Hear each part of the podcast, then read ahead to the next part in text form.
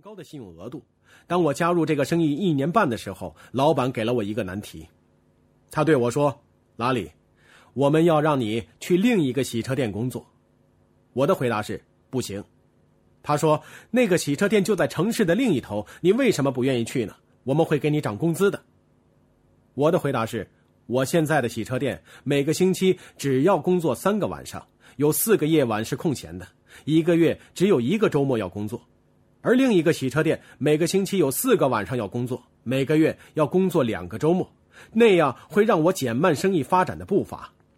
所以，当他告诉我要派我去另一个洗车店，我说：“你每年得给我五到十万美元的补偿。”他说：“这只是一个平行的岗位调动而已。”而我的回答：“那我就不去。”他说：“你是没有选择的。”我说：“我有。”他说：“拉里，你没有选择。如果你不去那个洗车店，我们就只能让你离开这里了。”我把钥匙从裤兜里摸出来，放在老板的桌子上。我说：“你今晚就把洗车店关了吧，我要回家了。”他说：“等等，拉里。”仅仅因为我要把你派去四英里外的另一个洗车店，你就要辞职吗？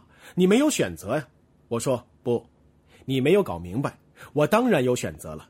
你不能够用一个星期四百美元的店长工作就偷走我的梦想。然后我就走了。我去参加聚会，在聚会上有人教我如何成为一个百万富翁，而在你这里把那脏兮兮的车来来回回洗上几遍，然后再让你开出去弄脏了，又开回来再洗。这是多么愚蠢的赚钱方式！这叫做用时间来换钱。这个世界每一个人都是这样做的，除非你的生活中有复制。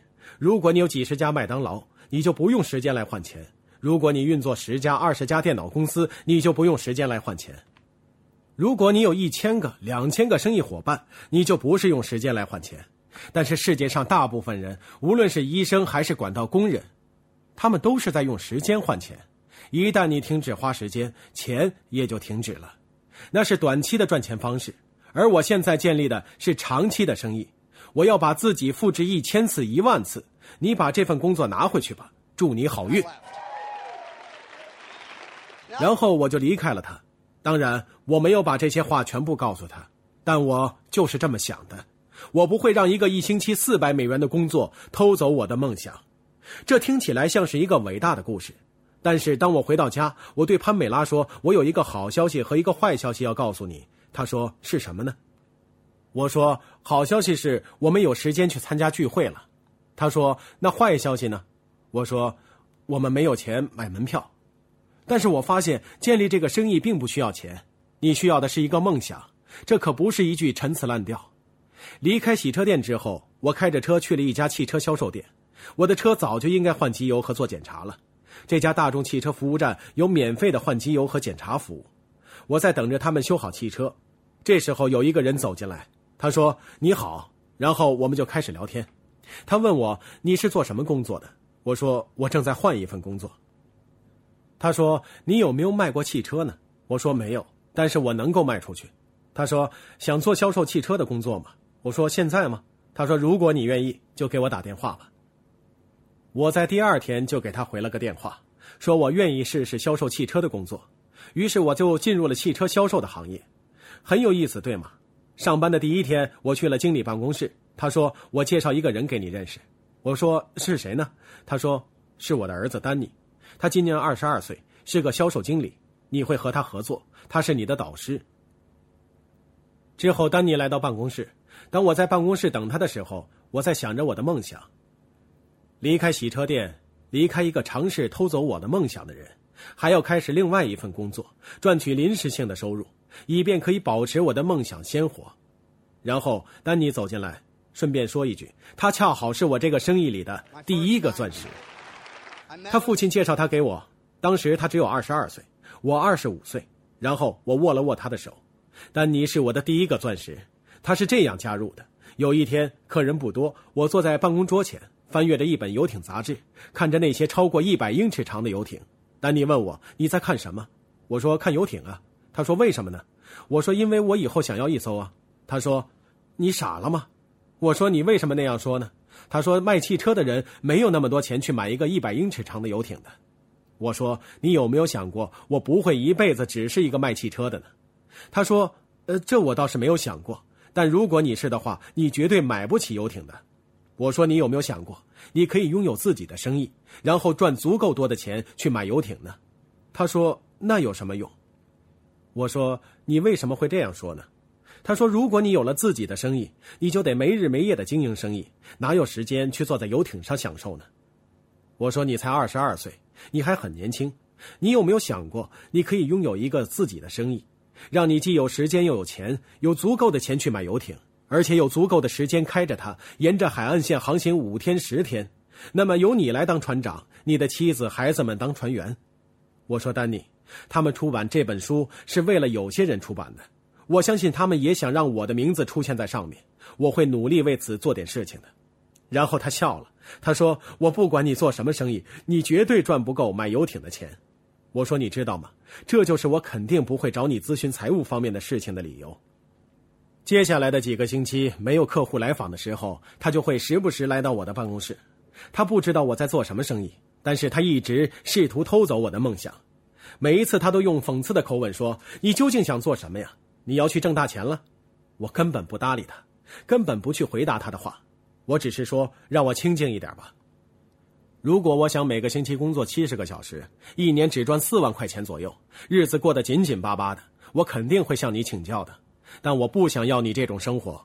我当时的导师是一个律师，才二十七岁，他业余的时间一个月挣的钱，比你一年每天八小时赚的工资还多。整整两个星期，他总是想偷走我的梦想。我说：“如果我们在这个地方要和谐的工作，就要相互尊重。这样吧。”你来看看我做的是什么。如果你看了那些信息以后还是不喜欢，你可以选择不做。我不会贬低你，但是你也不能再贬低我了。如果你不怕去看看这个生意，我也不怕带你去参加一个聚会。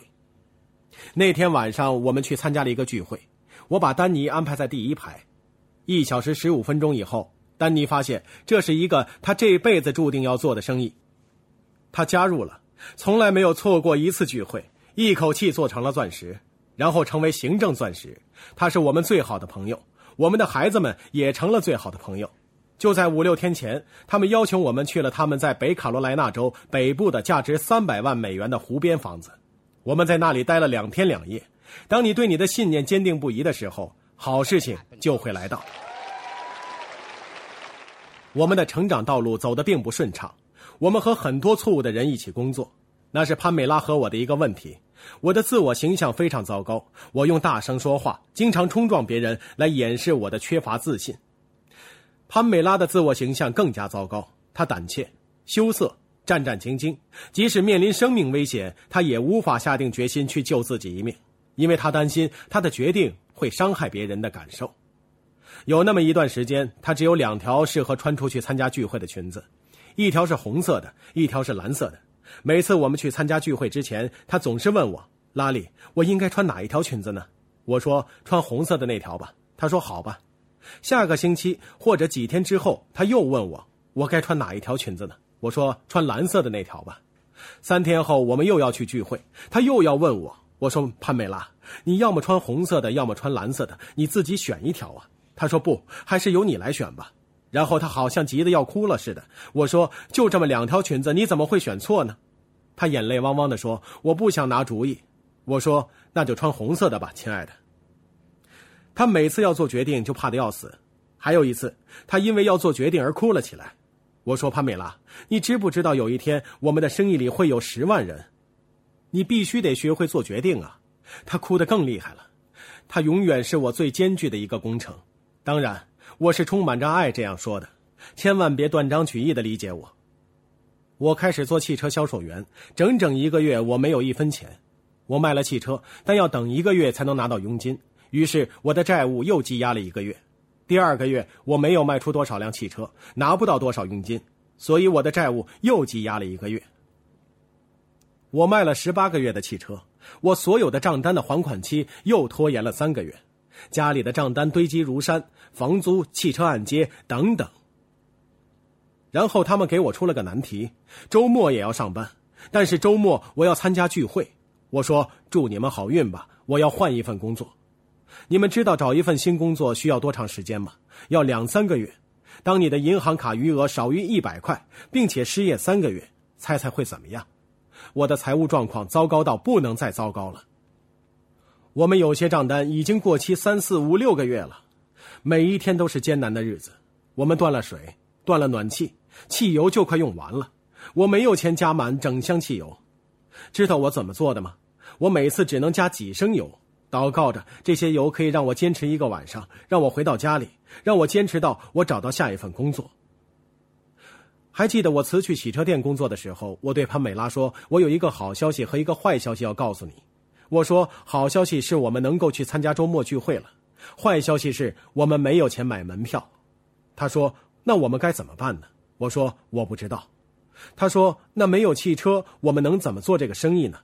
我当时想着，建立这个生意不需要汽车，你需要的是一个梦想。这听起来很不错，对吗？但是后来真的没有钱加汽油的时候，我对自己说：“你这个笨蛋，现在该怎么办呢？”这是一个事实啊。我曾经听过一个录音带，上面说有一个人他的车遇到交通事故被撞烂了，他没有买保险。也没有钱修车，他在没有车的情况下也建立了三个直系组，并且从直系做到了翡翠。我想，我现在这种状况也不算差呀。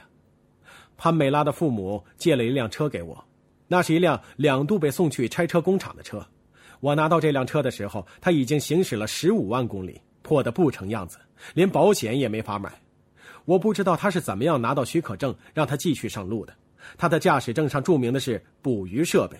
我说的是实话，我必须在车前面放上一个塑料渔网，这样他才能够通过检查。